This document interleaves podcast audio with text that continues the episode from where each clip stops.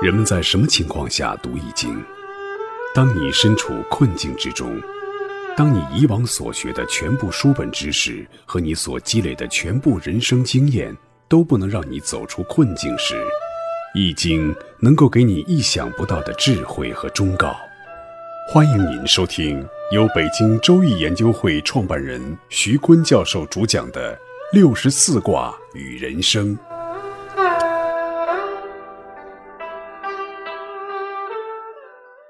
亲爱的听众朋友，大家好，我是北京周易研究会创办人徐坤。今天我带您走进周易殿堂，主讲六十四卦与人生。听众朋友们，大家好，我是林雪。我们说还原成人的本性原来的样子，平等有三个含义：生而平等，不是血缘社会拼父亲的不平等。人是经济动物，有私欲，所以要建立法治，要抑恶扬善。在法律面前，人人平等。同时，人的与生俱来的禀赋特长不同，所以分工是平等的，职业是平等的，这样才叫做来源于人性本来样子来设计的这个社会的核心价值观。自由也是一样啊。我们说自由呢，首先人他需要衣食住行，他就需要财产，财产是养生之源啊。那财产呢？首先呢，就要被保护。财产要有自由。那财产的自由呢？它就来自于能够自由的买，能够自由的卖，能够自由的常识，能够自由的失败。就政府要包容这个失败，要允许常识。如果政府干涉，比如我们说爱迪生他在发明灯泡，这个灯丝就实验了一万次，那政府规定一百次实验不是科技诈骗，超过一百次就是。那这灯泡就发明不出来了，所以要包容失败，鼓励自由常识，这个社会才是繁荣的，才是能够充分的发挥个体的自由，使这个社会的经济蓬勃发展。在这样的自由平等的基础上设计的国家制度呢，就是三权分立的，相互制约又相互合作，这是法国的孟德斯鸠提出来的哈。那有人说，这个政府老被制约，很长时间做不出一个决策，政府的行政能力得多差呀？实际上呢，按照人的本来的样子设计的这个社会呢，它不用政府太有为，不用政府决断的能力太强。美国政府都停摆了嘛，美国社会也没有停止发展，发展的动力在民间。所以呢，我们说。见卦他说的这个道理就是，无论你设计一个什么样的社会制度，你提出一个什么样的理想，你都得源于人性本来的样子去设计。政府呢，他既不懂发明，又不懂市场，也不懂商品生产如何去定价。那政府干什么呢？他做好贸易的规则，保护公民的人身安全和财产自由，做好国防。这是政府应该应分的事儿，但是世界上各个国家的政府都是积极有为的，都不甘心自己无为而治啊，都是把手伸向各个领域。政府干预经济最典型的就是委内瑞拉，委内瑞拉就是这么垮的。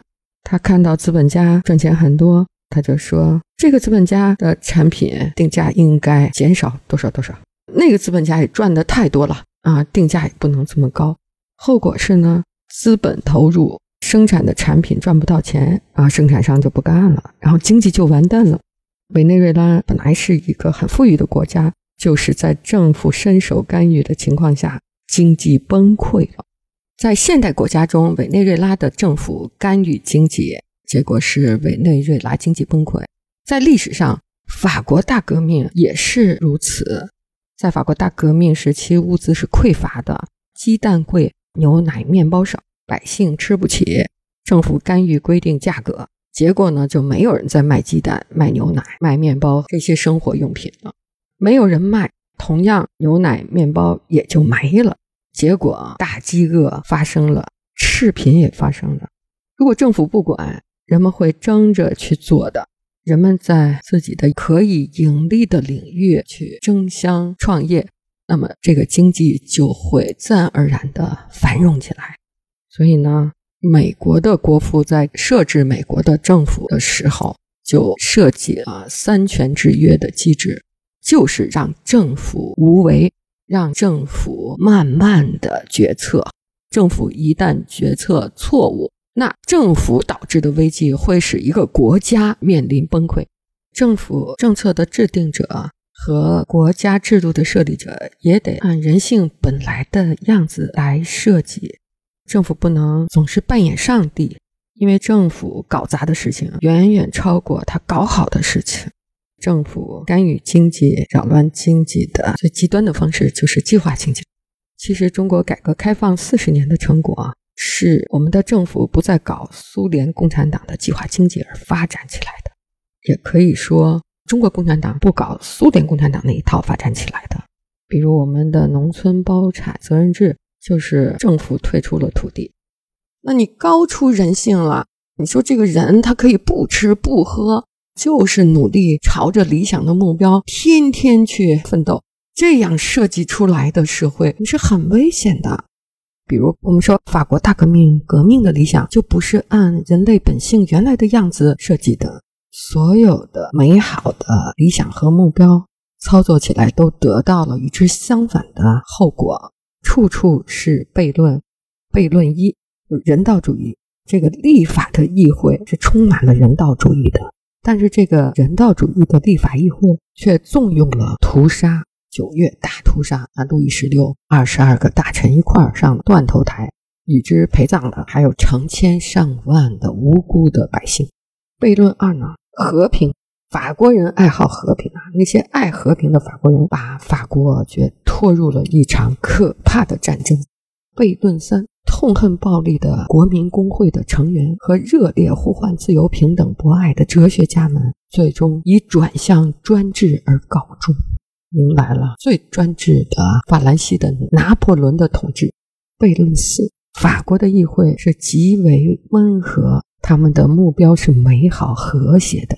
但是这些温和的、美好的、和谐的目标，不断的通过血腥的政变来实现，结果血流成河。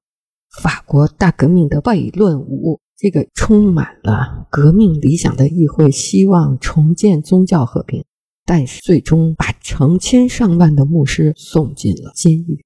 法国大革命的悖论六，这个充满了理想的议会，打算在法兰西的废墟上重整山河，但结果却适得其反，突然增加了更多的废墟的数量。投身革命的人常受这种理想的力量的支配，使他们身不由己。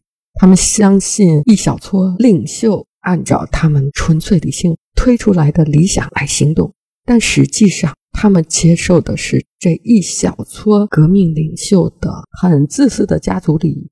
时代发展了，人也随着时代发展，但是人性精神这种真实基础及其行为的真实动机很少发生变化。刚才我们说啊，平等、自由那些基础人性是不变的。董仲舒说过一个真理，叫“天不变，道义不变”。他说：“这个天啊，就是太阳东升西落不变，月亮阴晴阳缺不变，北斗七星带着群星绕着北极星转啊，这个二十四节气不变，那人性就不变。所以呢，这个人性啊，可以暂时的被压住，比如个人的私欲、衣食住行的要求，人想过优质生活的愿望，可以暂时的被压制住。”但是它很快就又会再次出现，所以我们必须要接受人类本性原来的样子。就是见卦告诉我们最深刻的道理，就是不要小看鸟吃食起飞着陆栖息再吃食再起飞再着陆再栖息这个循环。你不要觉得人类为吃饭而奋斗、为稻粱谋是很卑鄙的，这是人的本性。那所有发动理想革命这个宏伟的人类的理想的革命，从法国大革命我们可以看出，这些始作俑者是不甘心接受人类本性恶这个事实。就人有私欲啊，啊，人首先是经济动物啊，首先要满足自己的生存需求啊。所以在人类历史上，他们第一次试图以理性的名义来改造人和社会，任何一项以此为使命的事业。从一开始就注定要失败，那些声称能够改变人性的理论家们，必然要动用一种超过以往任何一位暴君的权力，结果造成人类社会的悲剧。人们就像生活在人间地狱里。